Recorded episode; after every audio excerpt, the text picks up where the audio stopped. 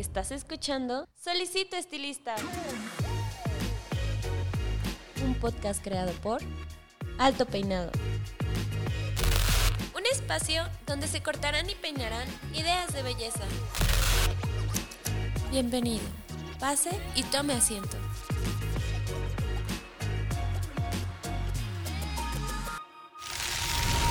Este episodio es patrocinado por Cold Brush, la nueva herramienta de Babyliss Pro para obtener un cabello saludable. Cold Brush hidrata, suaviza y mejora la condición del cabello.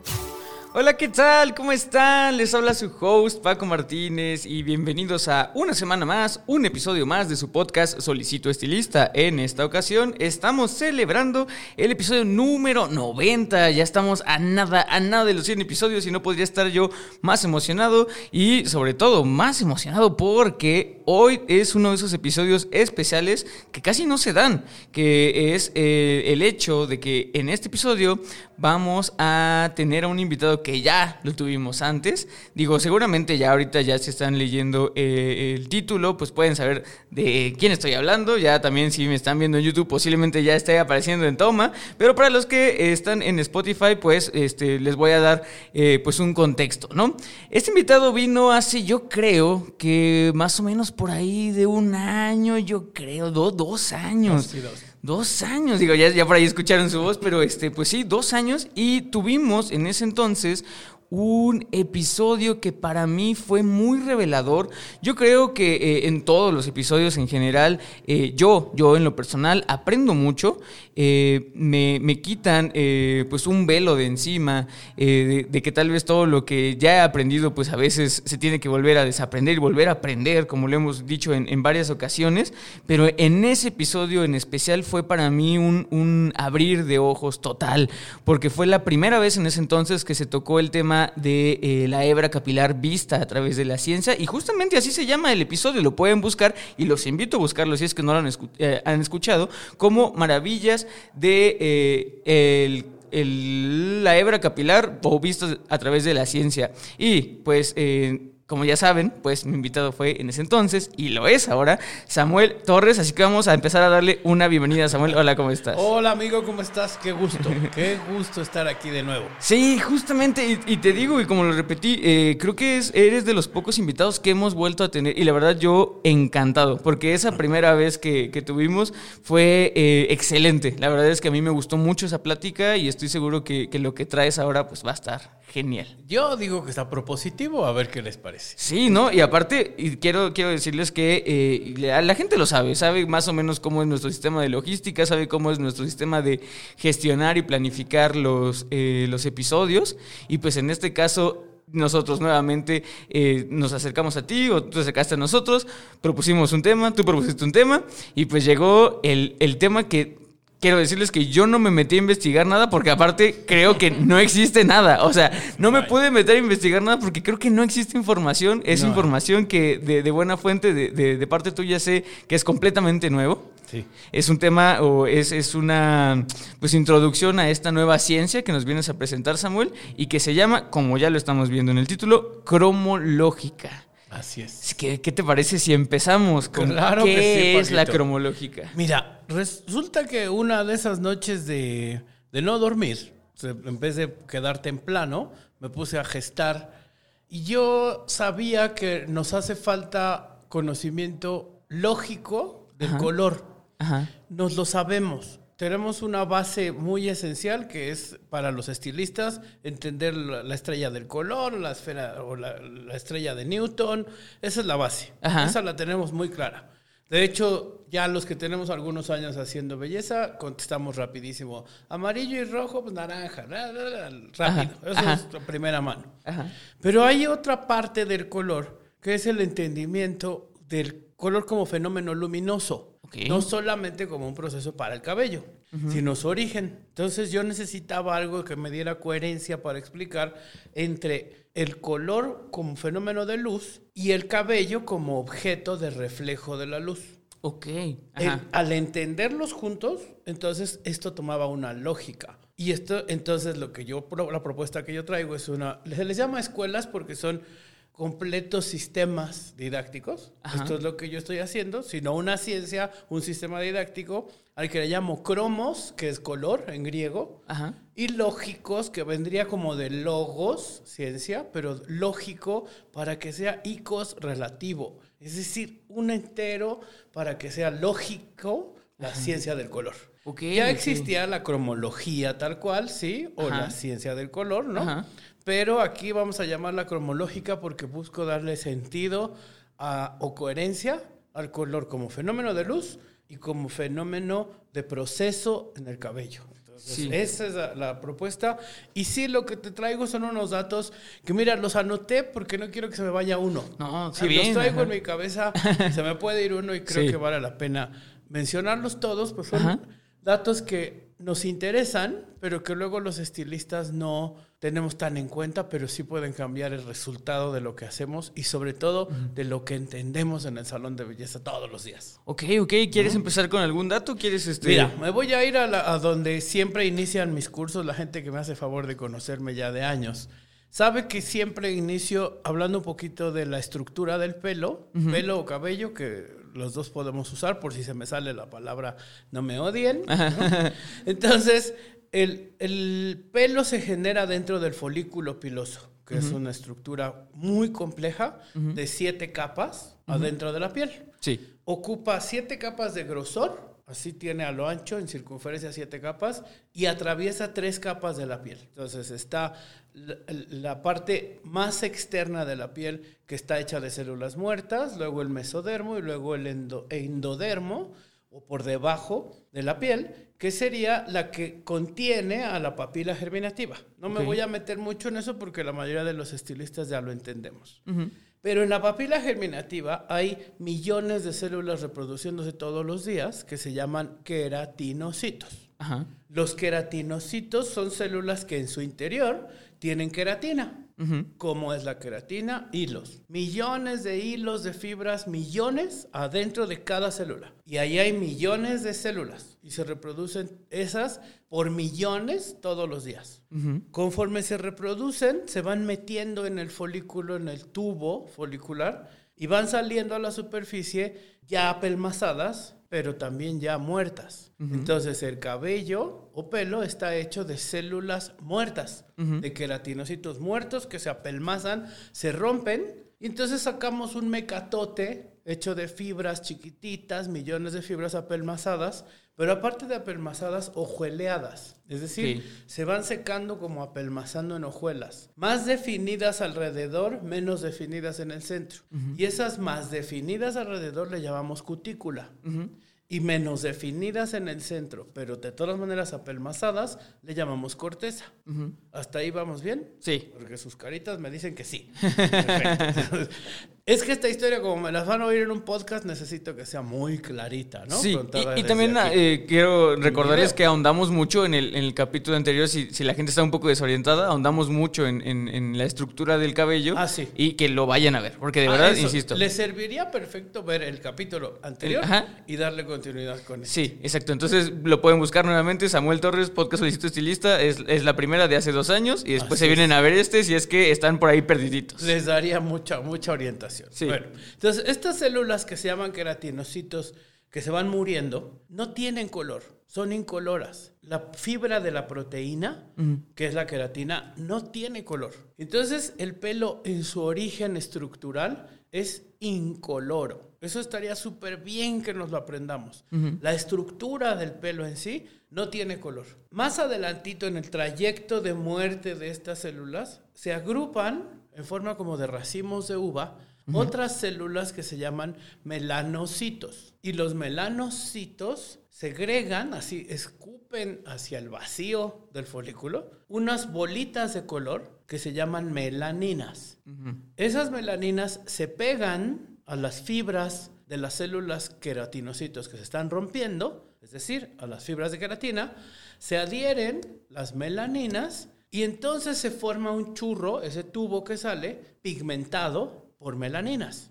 Es decir, la fibra es transparente y trae bolitas pegadas. ¿Hasta ahí voy bien? Sí. Estas bolitas pegadas se decía que eran de dos variantes. Hasta 90 yo escuché siempre solo dos variantes. Les llamaban a las melaninas feomelaninas y eumelaninas. Esto tiene que ver un poquito con raíces latinas. A veces a mí me parece que es más fácil entender si nos lo aprendemos. Eu quiere decir correcto, correcto y, o definido. ¿sale? Y feo como difuso. Ok. Entonces, las eumelaninas son vistas a un microscopio electrónico, son bolitas ovoides, larguitas, como un pepino. Irregulares por afuera como un garapiñado. Ok. Irregulares, son granulosas y ovoides, ¿vale? Las eumelaninas. El color de las eumelaninas es café verdoso, café grisáceo. Para el entendimiento de nosotros los estilistas, digamos que tendrían el espectro de los colores fríos y oscuros. Ok. ¿Vale? Las eumelaninas. Las feomelaninas, que son los otros pigmentos que están saliendo de los melanocitos, son chiquititas, esféricas y hay muchísima más cantidad que de las rugosas definidas. Es decir, son más cantidad, insisto, esféricas y chiquitas. Entonces la ciencia los define como difusos, pero muy pequeños. Dos pigmentos. El que tiene forma de pepino garapiñado, ¿vale? rugoso por afuera y alargado. Y las que son como uvitas chiquitas, definidas, pero son muchísimas. Ok. La suma de estos dos pigmentos que eran los conocidos hasta 1990 más o menos, Ajá. te dan los colores de cabello que el ser humano tiene. Ok. ¿Voy bien? Sí. Estos dos pigmentos vamos a aumentarle dos nuevos conocimientos que tenemos, que ya algunos de los compañeros ya deben manejar, Ajá. que serían los tricrocromos, así se llaman, porque tricocromos, perdón, viene de tricos, cabello, cromos, color, que serían pigmentos naranjosos. A mí me gusta más el color tricosiderina o el término tricosiderina, porque viene trico, cabello, sidera, hierro, Ok. ¿Vale? Y ina, porque es de una proteína. El Ah, origen ajá. es proteico. Ajá. Por eso se llama tricosiderina. Ajá. Entonces, tengo eumelaninas, color verdoso, más o menos café, verdoso oscuro. Ujú. Feomelaninas, que serían amarillo naranjoso. Ok. ¿Vale? Hasta tantito rojizo. Luego las tricosiderinas, que serían más rojizas, más naranjas, pero que son exclusivas de la gente pelirroja Ah, ok. y tienen mucho contenido en hierro. Por eso la piel de la gente pelirroja y el pelo huelen diferente. Mis amigos estilistas lo saben perfectamente. Te llega un cliente pelirrojo natural y despide un olor especial su cabello. No estoy hablando de feo. No estoy diciendo, ay, verde, no. Huelen diferente porque tienen mucho hierro en ese pigmento que le da color, pero no solo a su pelo, sino también a sus pecas. Las concentraciones de pecas tienen alto contenido de hierro. Ajá. ¿Sale? Sí. Estamos hablando de unos elementos químicos que al ratito van a servirnos para explicar. Ok. Y el tercer, digo, perdón, el cuarto pigmento del que vamos a hablar lo vamos a llamar oxicromo o oximelanina, que está muy poco mencionado en las páginas referentes a pelo, Ajá. porque no es en sí un color adherido por unas células, sino es el color que toma la queratina cuando se oxida, porque se Ok. oxida por el oxígeno del medio ambiente. Ok. Entonces, la queratina de los queratinocitos ya rota, se exhibe al sol y se oxida, como las orillas de las ventanas viejitas de las casas o los vidrios mismos de las casas viejitas, ¿cómo se ponen? Sí, amarillos. Ajá. ¿Por qué se pusieron amarillos? Nadie los pintó, sino que se oxidaron. El- la fusión del oxígeno, digamos, como elemento, con agua encima, con sol, genera esa oxidación visual que conocemos, que también sucede en el pelo. ¿Cómo puedo confirmar esto? Ve el pelo largo, canoso. ¿De qué color está en las puntas? Sí, Cuando está amari- largo, amarillentas. amarillento, le ponemos un shampoo para matizarlo, pero esa oxidación aporta un pigmento amarillo. Eso lo vemos en la cana amarillenta, pero en el pelo oscuro también está amarillentado, vamos a decirlo así. Entonces, cuando decoloramos, eliminamos los otros pigmentos. Eliminamos eumelaninas, feomelaninas, en caso de gente pelirroja, tricosiderinas, pero nos queda un amarillo ahí después de la decoloración que quisiéramos que se borre, pero no se borra. ¿Por qué no se borra? Porque no es un color, porque es la queratina misma oxidándose. Ok. Entonces empezamos a entender por qué no debemos de colorar hasta más allá del amarillo pálido. Cuando tratas de decolorar más allá, el pelo se deshace porque estás desintegrando la queratina misma. ¿Entiendes ahora la- lo lógico Sí, sí. de tener el conocimiento y aplicarlo? Por eso le llamo cro- cromológica a este Sí, show, ¿no? Sí, sí. Porque ahora entiendes que vas a llegar a un nivel donde ya no puedes sacar ese color. Sí. La oximelanina o el oxicromo, color amarillo de oxidación, no lo vas a eliminar. Decolora hasta amarillo muy pálido y ya no le hagas más. Después lo que hay que hacer es neutralizar ese amarillo pálido que tenemos en los pigmentos más esenciales. Hasta ahí todo bien. Sí. Me regreso entonces. Resulta que hace 50 mil años los seres humanos se tuvieron que empezar a desplazar probablemente de África. Dice la ciencia que los primeros homínidos, ya humanos como somos nosotros, salieron de, la mitad de África y se desplazaron hacia el norte. Hasta ahí pues vamos a imaginarnos, entonces ahí va la banda bien contenta, ¿no? De, de seres humanos muy antiguos, vestidos seguramente solo con pieles y si es que ya manejaban algún textil tendría que ser telas muy largas. No confeccionaban prendas de ropa. No usaban pantalones. Si acaso se amarraban algo, un taparrabos por protegerse las partes íntimas. Pero no usaban ropa tal cual. Solo con pieles y algunos fibras. Sí, o sí. sea, muy básicas. ¿Por qué hablo de, de fibras y de pieles? Porque se empezaron a tapar. Entonces al taparse, el pelo con una de sus funciones básicas, que es proteger al cuerpo, empezó a desaparecer. Sí. Entonces se taparon mucho el cuerpo y bajaron la cantidad de pelaje que tenían. Sí. Y al desplazarse hacia las zonas meridionales, a las zonas medias del planeta, suben de África, entonces se desplazan hacia Asia.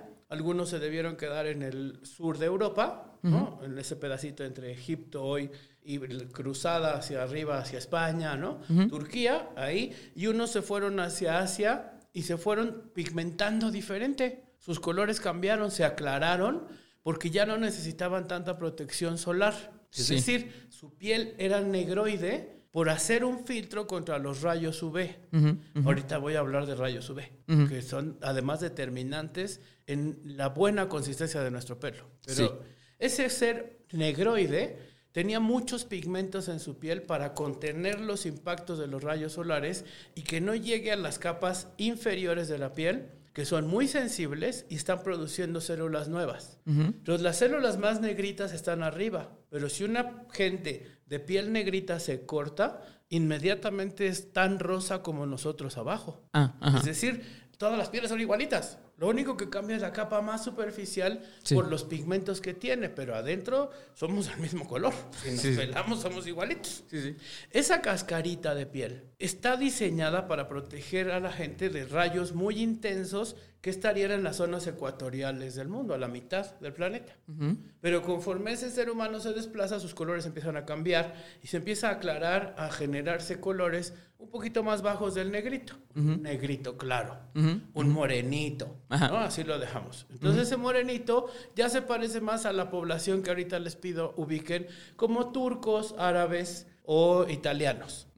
Ese ya es una persona no clara, no blanca, pero ya con un color de piel cafecito. Sí. Se desplazan más seres humanos hacia Asia y se empiezan a pigmentar más amarillentos.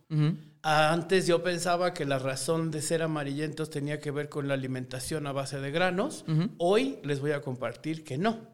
Ese cambio de negrito a café y café a amarillento se dio por una alteración, que no quiero decir mal el dato, en un gen que se llama MCR1. A nadie le importa, pero a mí sí me gusta decirlo porque suena muy nice. Ajá. Y ese gen que está en el cromosoma número 12, exactamente para que sepan, en el mapa genético ya se encontró, empezó a modificarse y a cambiar. Y entonces la instrucción en la siguiente generación de ser humano, cuando tú tienes un hijo, le pasas tu información genética, ya venía modificada. Y venía modificada que no produzcas tanta melanina. Entonces, no solo su piel cambió de color, sino su pelo empezó a tornarse café, a, a menos concentrado. Entonces, el pelo negro negro de la gente negrita empezó a ser un cabello todavía oscuro. Italianos, turcos, árabes, pelo negro. Y los japoneses, orientales, coreanos, chinos, tienen también negro, pero menos negro que una gente de color. Ok. Muy bien. Esos genes fueron modificándose.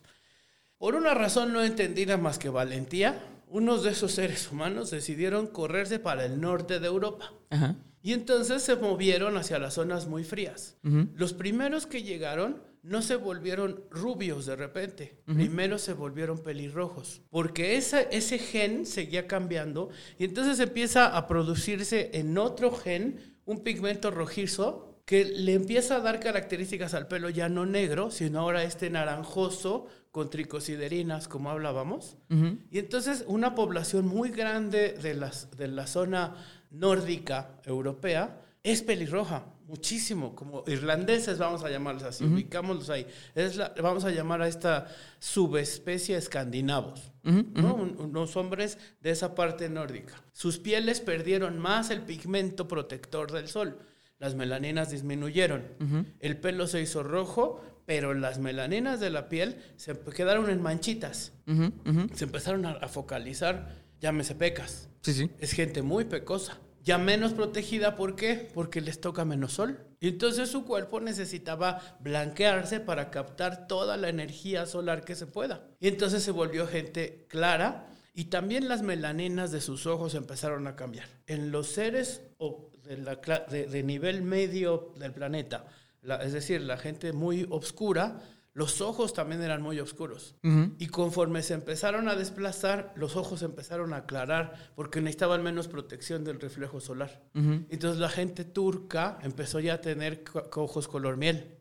Pero no llegaron a hacérseles verdes hasta que la gente llegó a poblar zonas nórdicas con poco sol. Y entonces necesitabas unos ojos con mucha captación de luz verdes azules. Sí. De estos evolución de la gente, obtenemos hoy seis fototipos, amigo, que te digo que voy consultando mis datos Sí, sí. para que no se. Sí, sí. Seis fototipos en la gente que nos van a hablar de características de concentración de pigmentos, no solo en su piel, sino en su pelo. Sí.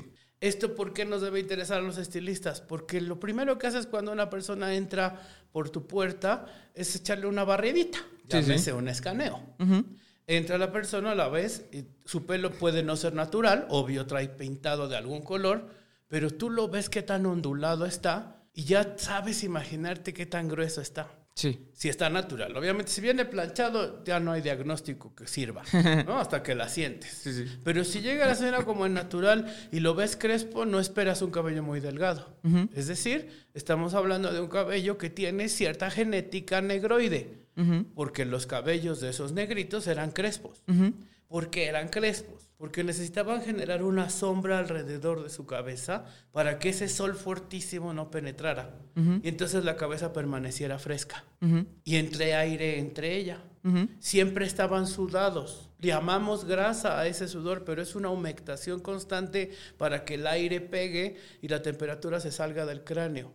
¿Muy bien? Sí. Si tiene la señora el cabello crespo, es muy probable que tenga el cuero cabelludo nunca reseco, pero el pelo sí, se siente tiesezón y siempre va a tener muchos pigmentos adentro. Dificilísimo que una rubia tenga el pelo crespo y rizo. ¿Estamos de acuerdo? Sí. O sea, hay una asociación entre la dureza, la estructura y el color del pelo por genética. Sí. Obvio, hoy los seres humanos ya nos cruzamos todos contra todos. Sí. Ya hay gente negrita de ojos verdes, ¿cierto? Hay gente asiática de piel morena, pero eso es un resultado de las mezclas raciales. Sin embargo, sí tenemos constantes.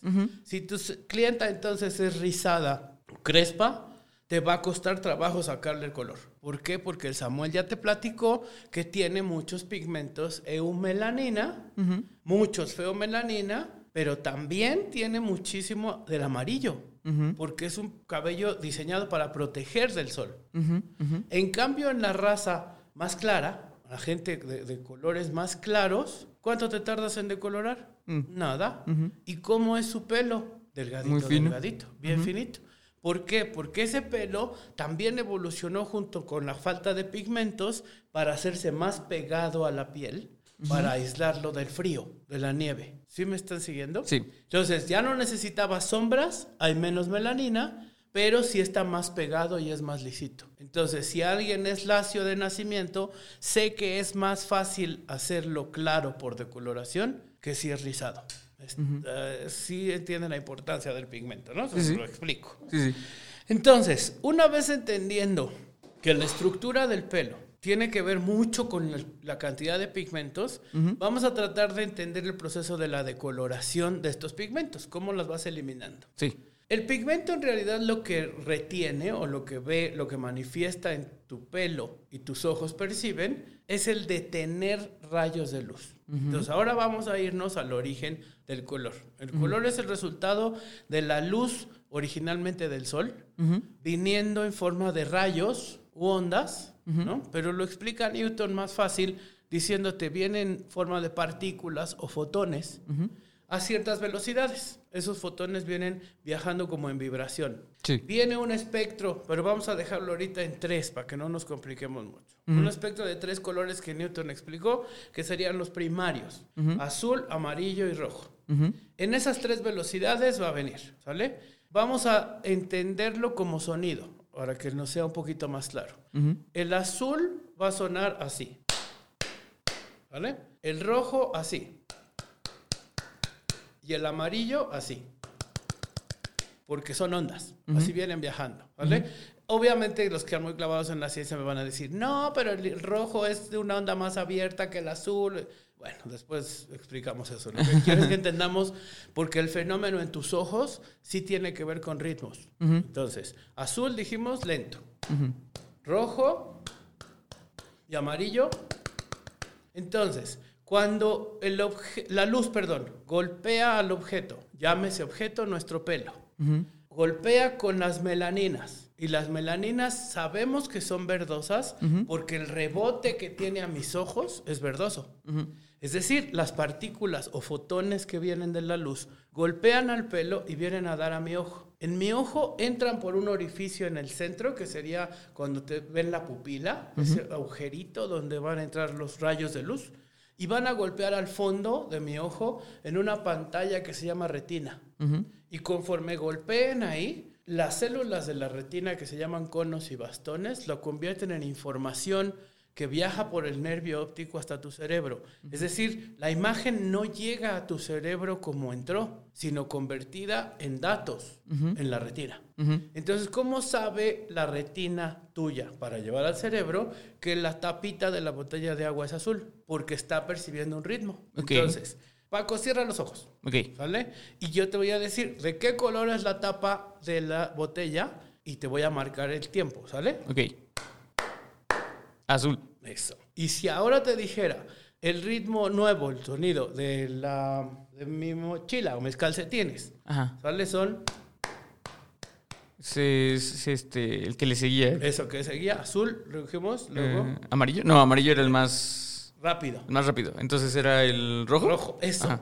Entonces te estoy dando señales que en tu cabeza está imaginando por ritmos. Ajá. Ahora, quiero que escuches este. Vamos a buscar. ah, es que esa era la alfombra, espérate.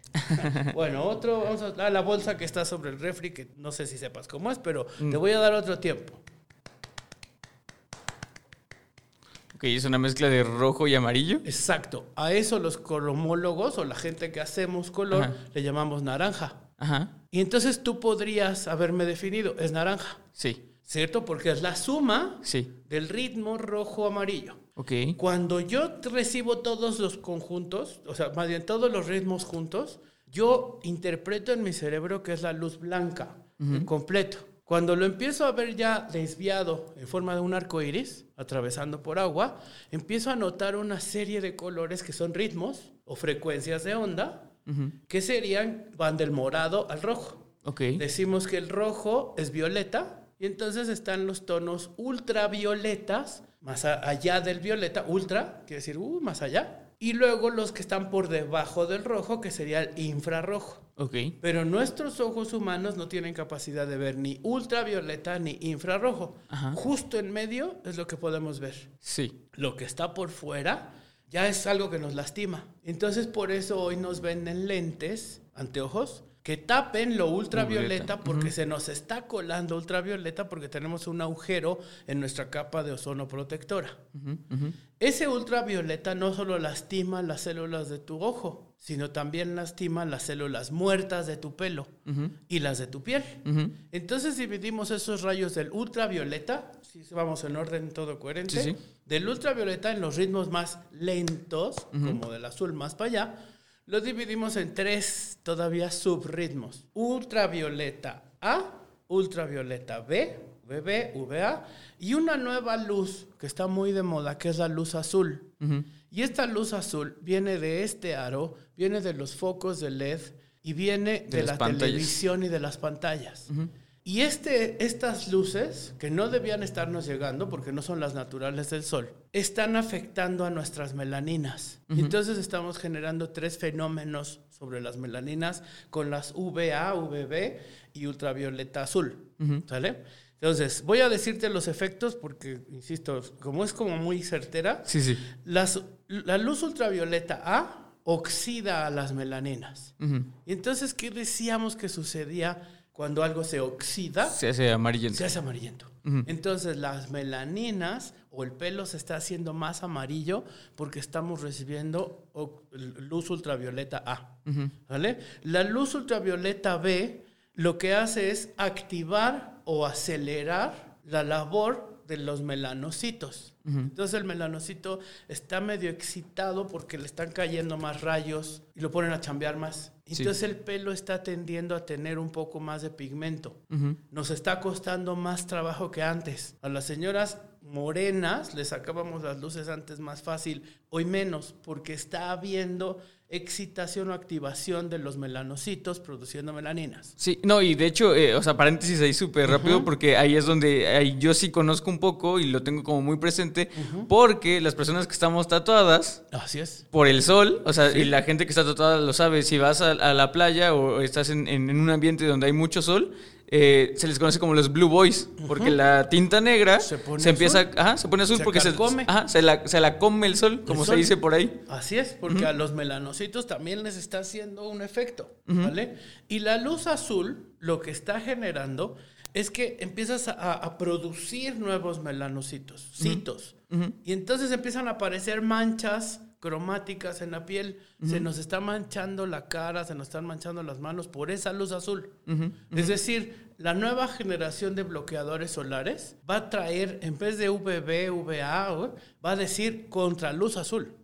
Ya hay lentes, ya muchos lentes te ofrecen, ¿no? Anteojos. Y pantallas. los protectores, ah, claro, sobre pantallas, ¿no? Y las computadoras van a empezarte a decir, ya que eliminamos la luz azul. No, ya lo dicen. volver más cálidos. Sí, o sea, la, gente que le guste los videojuegos sabe que los monitores ya trae la función de eliminar ah, completamente ah, luz azul. sí. no le hago a eso. Se me notó la edad, sí, ¿verdad? No, dijo, yo te iba a decir en el Nintendo. sí, que el Nintendo es. sí. Pero esa, esa, es la idea. eliminar esa luz azul que no sabíamos que nos iba a causar no sé si un daño, pero una modificación, como la modificación que tuvieron hace 50 mil años los que salieron de África y no pensaron que se les iba a poner el pelo rojo. Y cuando se encontraron con unos rojos dijeron, mira, estos pobres ya perdieron el pigmento. y esos encontraron a otros después que ya eran rubios. Por generaciones ibas modificando. Ok, seguimos entonces con la escala cromática, con ese arco iris de colores. Ya hablamos de los tonos violetas, los ultravioletas extremos, que no los vemos, pero que influyen en el pigmento del cabello. Ahora vamos con los infrarrojos. En el espectro de los infrarrojos solo tenemos una variedad, que es el infrarrojo que usamos para cosmética y que nos ponen unas tapitas en los ojos para que no nos vaya a dar porque nos va a quemar y nos hacen terapia infrarroja. Lo hacen para llegar a capas musculares o a capas profundas de la piel. Si bien no genera un efecto directo sobre los melanocitos, porque si no todas mis amigas que hacen cosmetología me van a querer matar, porque estás hablando mal, no, no estoy hablando mal, pero el exceso de excitación infrarroja sí puede generar que de repente los melanocitos empiecen a dejar de trabajar. Entonces te vas a manchar no hacia oscuro, sino te vas a manchar hacia claro, en el exceso. Si tu dermatóloga, tu cosmetóloga te dice que una vez al mes, bueno. Pero lo malo es que la gente se compra el aparato en Amazon. Sí. Y entonces dice, pues yo con esta estuve re bien. Y entonces en vez de hacérselo una vez al mes, se lo hace una vez a la semana. Estás exponiendo a radiación infrarroja muchas más veces de las permitidas a melanocitos, células de piel. Sí, ¿es la famosa luz pulsada? ¿La, la maquinita de luz Podría pulsada? ser como la de luz pulsada. Ajá, Exactamente. No te podrías estar friendo los pelos todos los días, ¿no? Que Sí. es lo que hace. Sí, y- la, la de luz pulsada es el depilador Ajá. que corre a través de la melanina, porque justo en los pelos muy claros no agarra. Corre a través de la melanina y estalla en el folículo, lo quema. Por eso hueles a palomitas. No sé si te has hecho, pero cuando haces Sí, una mi novia sí. de eso, Sí. huele a palomita quemada porque es a proteína quemada. Sí, sí. Y entonces el folículo se estalla y tiene que generar una papila nueva que se va a generar, pero va a tardar en generarse porque ahí quedó una cicatriz por quemadura, moderada, pero una cicatriz. Ujú. Entonces tarda en salir otra vez. Por eso cuando nos ofrecieron hace unos 20 años, me acuerdo qué escándalo, que comprábamos franquicias de depilación láser definitiva y a los dos años o tres la señora volvía a tener pelos donde era definitiva. no les gustó, pero es que era luz pulsada y en realidad lo único que hacía era quemar el folículo hasta el fondo y a la larga, tres, cuatro repeticiones, el folículo ya no existe, ya se lo acabó, ya hubo una destrucción de las células madre que regeneran al folículo, que están insertadas, bueno, ya si no, no me cuelgo más, pero en donde entra el músculo erector. Ahí hay una ampolla germinativa que tiene células madre, que son las que regenera el folículo ciclos. Ok. Bueno, este, hasta ahí voy bien. Perfecto, sí. La historia. Ahora, vamos ya al trabajo real de por qué esto me puede servir. Ya me diste la base, gordo, ya entendí los colores de, las, de los pigmentos, ya entendí que el pelo es translúcido y ya entendí que lo que reflejan esos pigmentos es un rayo de luz de diferentes velocidades. ¿Y esto para qué me sirve? Para que cuando hagas trabajos consideres la luz que viene de la calle, la luz del sol, más los pigmentos, es un resultado, más los pigmentos que tú le vas a poner al pelo. Sí. Porque eso es lo que hacemos cuando ponemos tinte. Sí, sí. Por ahí escucho a compañeros que dicen, es que está mal dicho cuando dices que pintas, está mal dicho. Digo, como sea, coloreas. El término donde se, en Jalisco dice que ocupan las cosas y nosotros no ocupamos, nosotros necesitamos. ¿no? Entonces, pues cada quien aplica los términos como puede o como quiere. Ajá. El chiste es que le vas a aportar color Sí. a ese cabello. Entonces, muchas de las versiones que yo había oído en mi formación, que mira que tuve grandes maestros de coloración, grandes, pero yo me quedaba a la mitad porque decía, no entiendo, no entiendo, a ver esto de la- las tablas de pigmentos residuales, como que cuando está oscuro es 100% de azul y cuando está claro es casi 100% de amarillo, pero ¿y entonces en medio qué? ¿Y los rojos y los azules dónde quedaban? Entonces me puse a rascar y encontré que en realidad el cabello que tú ves negro no es que tenga solo eumelaninas, ¿vale? Volvemos a nuestros colores básicos. Sí. Las eumelaninas son verde cafezoso, verde oscuro, Ajá. pero las feomelaninas son rojas. Sí. En realidad están todas juntas en un pelo. Ok. Y conforme lo empiezas a decolorar, las empiezas a desvanecer. El decolorante entra a la fibra capilar y la abre, la hincha. Entonces no nomás es que ahí viene a, a limpiar, no. Por eso queda el pelo tieso, porque la hincha, porque es alcalino. Y una vez abierta, entra y como un solvente empieza a desprender las melaninas que están pegadas a la fibra que es transparente. ¿Vamos bien? Esto es química pura de procesos. Ujú. Entra el decolorante, las desprende y es más fácil por cantidad de melaninas que desprenda los pepinos garapiñados. ¿Te acuerdas cuáles eran los pepinos garapiñados? Las Eu- eumelaninas. Eso. Ajá.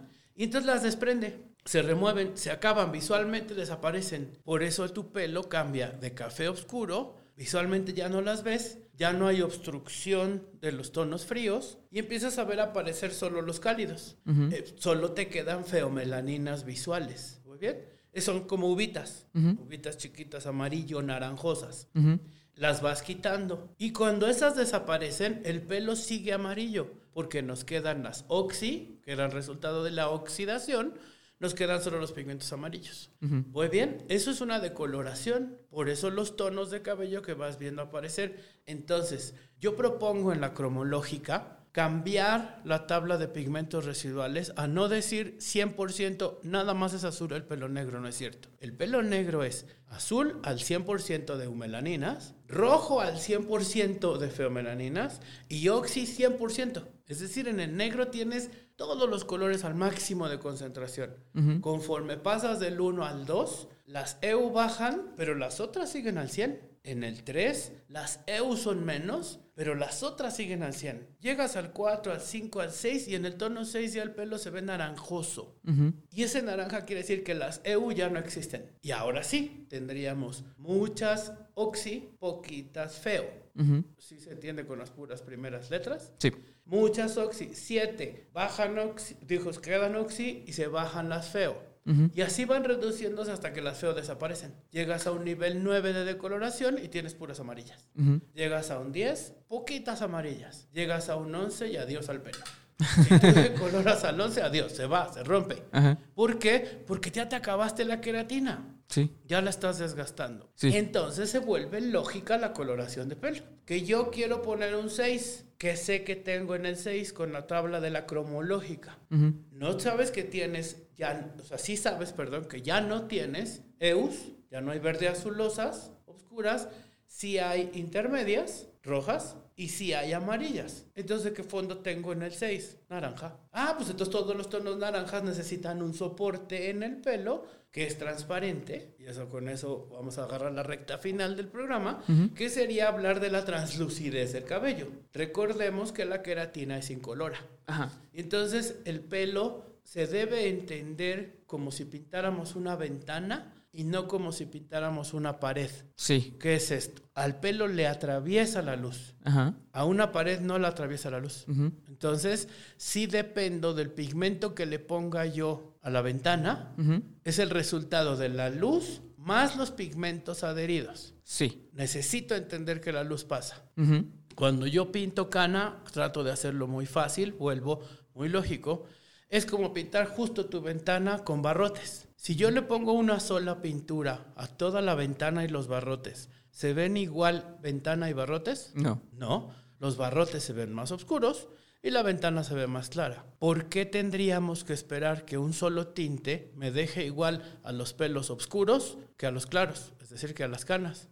Es un error esperar que lo haga. ¿Por qué? Porque hay luz atravesando, porque hay refracción luminosa. Entonces, ningún tinte puede cubrir exactamente los dos iguales. En realidad el problema no es lograr que la cana se oscurezca, como es sí lograr que los oscuros se aclaren, para que la luz los atraviese y tu ojo perciba los dos, oscuro y claros, como iguales. ¿Sí, Sí, me sí. explico? Entonces el reto en la cromológica cambia. Ya no es ponle la- el, el tinte con el peróxido más bajo para que agarre. No, no. Eso cuando el tono es oscuro. De 5 para abajo no hay problema porque es oscuro. Pintas ventana, pintas barrote y todo se ve oscuro. No hay problema. El problema viene de 5 para arriba. 6, 7, 8 y 9 nunca cubren la, la cana igual que al oscuro. ¿Qué hay que hacer? Aclarar al oscuro. Ponle peróxidos más altos. 30. Y entonces el oscuro se aclara. Y visualmente se ven iguales ventana y barrote. Logras más translucidez. Sí, sí. Y entonces logras homogeneidad. Pero con esto yo no quiero echar atrás algo que, enseñamos durante mucho tiempo, que era la prepigmentación de la cana, que ponle el tinte antes a la cana que sea dorado, que- porque eso era de sumatorias de pigmentos. Pero al fin de cuentas acababas viendo que tú querías que quedara 7 y quedaba 6. Y la clienta se quejaba, es que ¿por qué me bajaste mi tono si éramos felices? Es que no le bajes el tono, súbele el peróxido para que los oscuros se aclaren. Obviamente el programa está de- destinado a estilistas y estoy hablando muy técnico de estilistas, pero sé que mis amiguitas, colegas están ahorita entendiendo, ah, pues sí, entendí por qué Sí. no me quedan iguales. Sí, sí. No, y aparte, o sea, digo, eh, o sea, la gente sabe, yo no soy estilista, muchísimo menos soy este alguien especializado en color. No, en color. No, y aparte, en, en color en general. Yo tuve hace mucho tiempo, por cuestiones de salud, una aberración en el nervio óptico y me dejó con no. un daltonismo. Peor. Eh, sí, peor. Entonces yo, no- yo no, o sea, soy la peor persona para hablar de color. Sin embargo, pues por tantos años trabajando en diseño y en, en cosas audiovisuales, evidentemente conozco temas como saturación, como ruedas de color, eh, combinación RGB y cosas así. Entonces, cuando lo estaba explicando, lo está explicando excelente para mí o a mi entender. Y yo creo que una persona con, con el mínimo conocimiento de, de diseño gráfico, pues Lo también te entiende, puede seguir. ¿eh? Lo Sí. entiende perfectamente, claro. De hecho, de los diseñadores y de unos amigos brasileños, en- aprendí yo que el color aquí veo, muchos se van a ir como condorito para atrás así de plop, de mis amigos estilistas, pero el color rojo no es primario. Nosotros decimos que los colores primarios son los que no resultan de la combinación de otros. Y el rojo sí es un secundario, sí es el resultado de la suma del magenta más el amarillo. Por eso la escala de las computadoras que es C, eh, ah, M, C, M, es C, Y, M, G. M, G, ajá. ¿no? CYMG, porque cian es el azul, yellow, amarillo, y magenta, que es el que aporta para lo rojo. En realidad, entonces el rojo es el resultado de la suma de amarillo con magenta. No me crean de gratis, cómprense dos tintes a los amigos que me escuchan, cómprense un tinte amarillo, un magenta, pongan mitad de mitad o un poquito más del magenta, resuélvanlos y les va a salir un rojo de fantasía maravilloso porque es secundario. El- la base es magenta, pero no estamos muy acostumbrados a entenderlo. ¿no? En México sí, México sí, pues lo entendemos porque se usa, es un color que a nosotros nos gusta, el de la Ah. bugambilia, Ah. el fuchsia. Eh, visualmente lo entendemos muy bien, pero otras culturas que no lo tienen en su paisaje ni siquiera lo conocen. Sí. O sea, lo conocen modernamente. Sí, sí. pero nosotros sí lo entendemos perfectamente porque lo tenemos en la naturaleza. Claro, no, y aparte, eh, hablando, o sea, justamente el tema de la naturaleza y el tema del color, creo que se me hace muy interesante porque yo hasta hace más o menos un año eh, supe, porque estoy aprendiendo a hablar eh, japonés, ¿No? y, y yo sabía que muchas culturas no tenían entendimiento del color azul. O sea, el color azul es algo que es este, totalmente un, un constructo social. Así es. E incluso en Japón, muchas veces cuando eh, en los semáforos eh, dices que el semáforo no dices que está en verde, dices que está en azul. Ok. Porque para ellos, ah, o sea, muchísimo antes, no tenían entendimiento tampoco de- del verde y decían que era azul. Y o sea, hay una, Una confusión, Sí, una un confusión. espectro, y sí. también hay varios estudios donde eh, ponen así la, la rueda y los tonos. Y muchas culturas, dependiendo de la cultura que vengas, mucha gente no toma ni siquiera el rosa como un color. Es rojo. Para ellos es rojo. y, y para nosotros que sí Es que en tenemos el realidad, rosa. Ándale, los primarios ni existen puros. Son los límites entre uno y otro. O sea, el, el- el color primario solamente es la frontera donde se acaba la escala de los verdes y se convierte, empieza justo la escala de los violetas. Ajá. Ese pedacitito donde están unidos es ese. Y entre el rojo y el amarillo es lo mismo. Sí. Es todo un espectro de naranjas que se van aclarando hasta que el naranja es tan clarito de amarillo que se empieza a ver verdoso. Esos límites serían los primarios. En realidad el espectro es muy chiquito de la exactitud, ¿no? Dentro del pantone completo, que sería el espectro de color entero. Pero bueno, eso nos va a ocupar un programa entero, ¿eh? Sí, sí, no, claro. Bueno, regreso entonces ya nomás para cerrar. Porque no sé cómo vamos de tiempo. No, vamos- vamos bien, vamos bien, sí. Ah, perfecto. Ok, entonces, en esta historia que les estaba platicando de los fototipos de los seres humanos, me gustaría que entendamos también el porcentaje de presencia de los colores en el pelo. ¿Sale? Es decir, ya hablamos de cuánto los sacamos, los pigmentos cuando los decoloramos. En el porcentaje estructural del cabello negro es tan alto en esta diferencia. Fíjate las proporciones. El cabello negro que consideramos como turco italiano, ¿se acuerdan que hablábamos de esa zona? Es de Europa, pero Europa iniciando Asia. Ajá. El cabello de un italiano promedio, un turco, tiene 1.1 de pigmento, o sea, 1.1% de la estructura del pelo son melaninas. El 1.1, ¿sale? En cambio, los japoneses, es decir, japoneses, ya estamos hablando del extremo Asia, pero hablaríamos de hindús en medio, toda la zona, ¿no? Vietnam, asiáticos en general, tienen el 2% de su cabello son pigmentos. Muchísimos, ¿vale?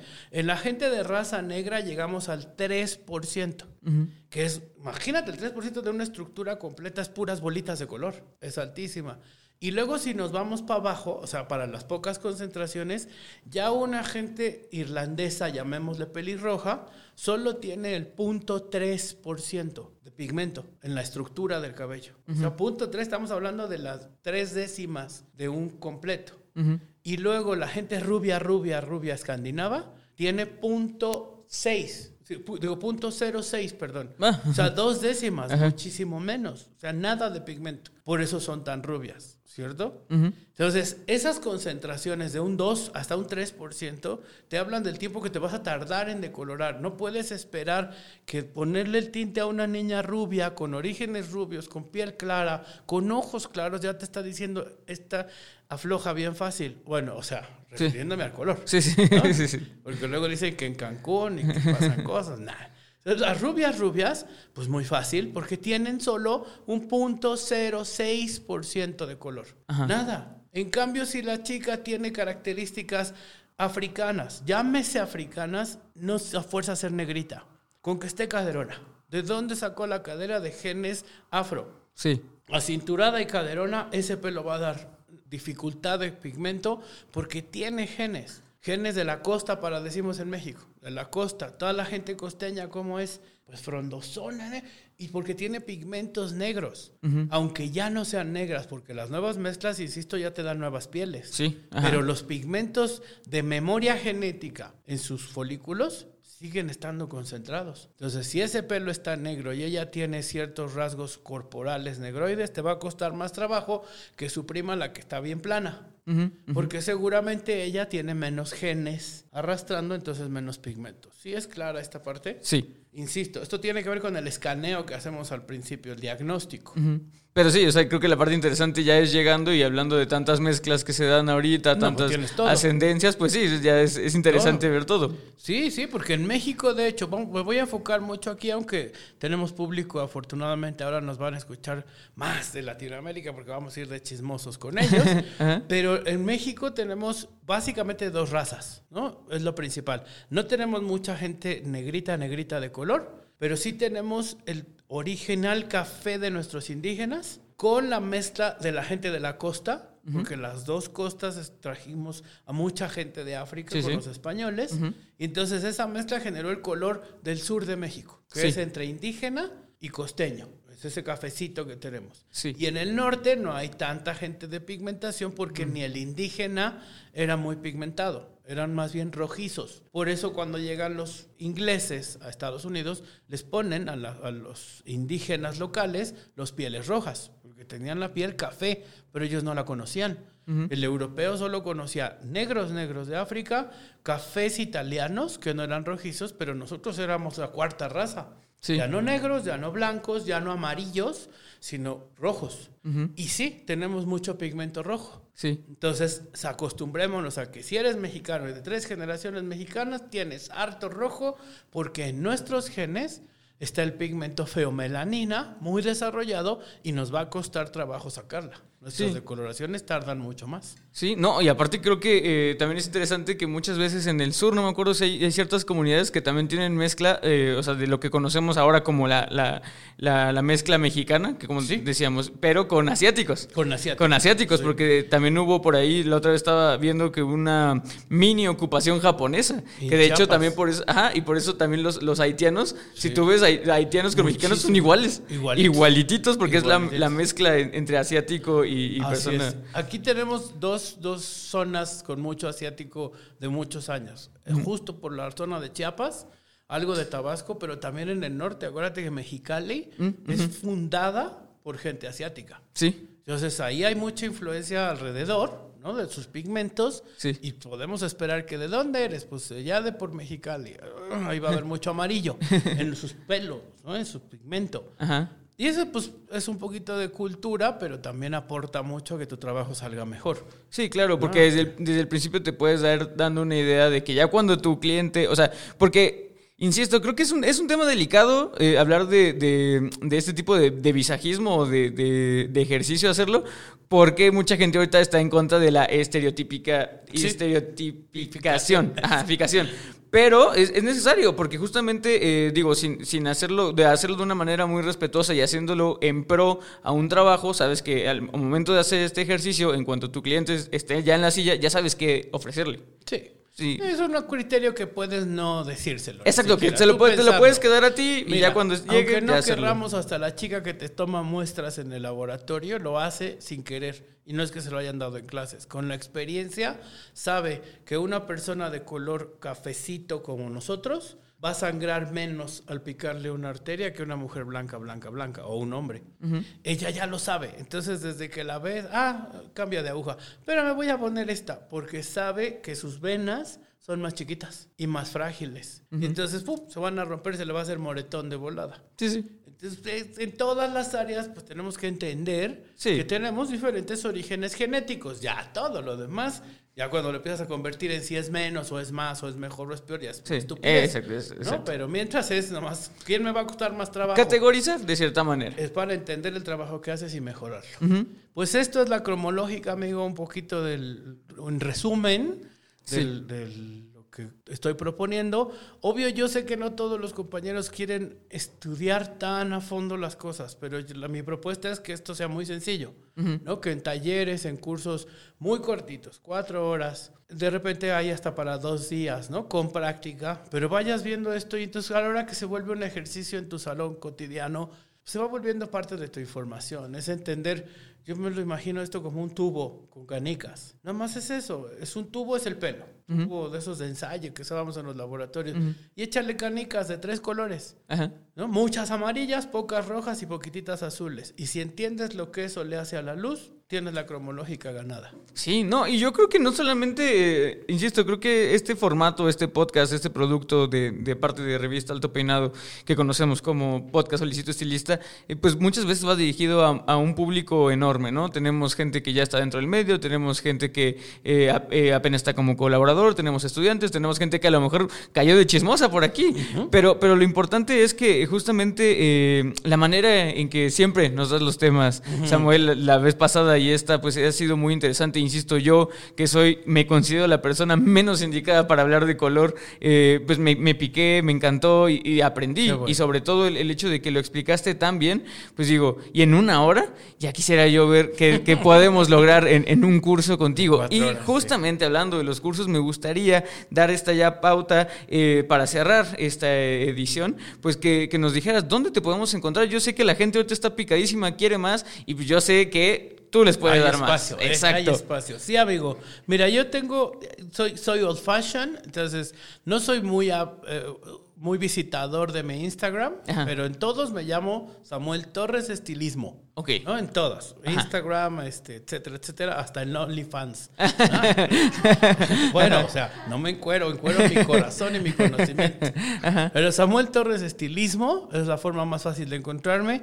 Y a partir del, de Facebook, ahí estoy transmitiendo los miércoles a las 7 de la noche un monólogo, porque pues es un programa, pero donde nomás yo hablo, sobre ciencia que se llama On Hair, haciendo alusión a ese letrerito que está en los estudios de grabación antiguos y decía No, On, on Air, air, que era como al aire. Ajá, ajá. Pues nomás le puse una H y ese es mi estudio y se llama On Hair y desde ahí transmito los miércoles a las 7 y desde ahí entonces se formó un grupo muy bonito de estilistas que me hacen favor de seguirme ya con más interés rigurosamente pues científico y de diseño y esas cosas y entonces a ellos les transmito especialmente programas y contenidos dentro de ese grupo que se llama On Hair Samuel Torres, así se llama. Es un grupo de Facebook, pero pueden mandar solicitud, se incorporan y ahí tengo todavía más información para quien le va gustando, ¿no? Esa es, esa es la vía de contactarme. Ok, perfecto. Y este, bueno, pues aparte de redes, pues, hasta mi número le sirve de algo. Alguien que quiera conferencias, talleres, cursos, seminarios, colecciones, todo lo que necesiten con este enfoque o de tendencia o de diseño, que lo explico de la misma manera, porque al fin de cuentas, si doy algo de, de tendencia, explico la historia de la tendencia esa, dónde se origina, qué movimiento social lo detona, etcétera, etcétera. Es Sí, sí. algo que ya creo que la gente conoce de mí. Pero bueno, el número, yo estoy en la ciudad de Puebla y el número es 2225 05 3005. Perfecto. Pues ese es el contacto de Samuel, de verdad creo yo que, que, pues deberían de aprovecharlo. Es lo único que les voy a decir. Insisto, yo que, que soy una persona que apenas está empapando el medio, apenas llevamos 90 episodios empapándonos un poco, aprendiendo Bueno. con ustedes cada uno. De verdad eres de, de mis invitados favoritos, te lo puedo decir. O sea, la, la puedo cantar así si la quieren. Muchas De- de verdad, cada vez que vienes aprendo y me quedo con el ojo cuadrado, cuadrado, Muchas de verdad. gracias. Me encanta que venga Samuel y espero que esta no sea la última. Espero que te podamos tener aquí las veces que sea necesario y siempre estoy seguro que nos vas a deleitar con, con toda tu información que nos mandas. Encantado, amigo. Encantado siempre de estar aquí. Les agradezco mucho. Muchas gracias, Anita. Muchas gracias, Paco. Y es un honor festejar el conocimiento para compartirlo. Y bueno, ya saben ustedes mi historia, festejar la vida. Seguir existiendo y estar aquí, que para mí es también todo un logro, pues me da mucho gusto. Muchas gracias. No, muchísimas gracias, de verdad, encantados nosotros. Muchísimas gracias también a los podcast escucha, porque sin ustedes no podríamos estar aquí. Y obviamente, muchísimas gracias a nuestro patrocinador Babilis Pro por estar nuevamente un episodio más con nosotros. Yo fui Paco Martínez, estuve con Samuel Torres, espero les haya gustado. Recuerden que la belleza la hacen ustedes. Nos vemos la siguiente semana. Hasta Esto fue Solicito Estilista. Un podcast creado por Alto Peinado.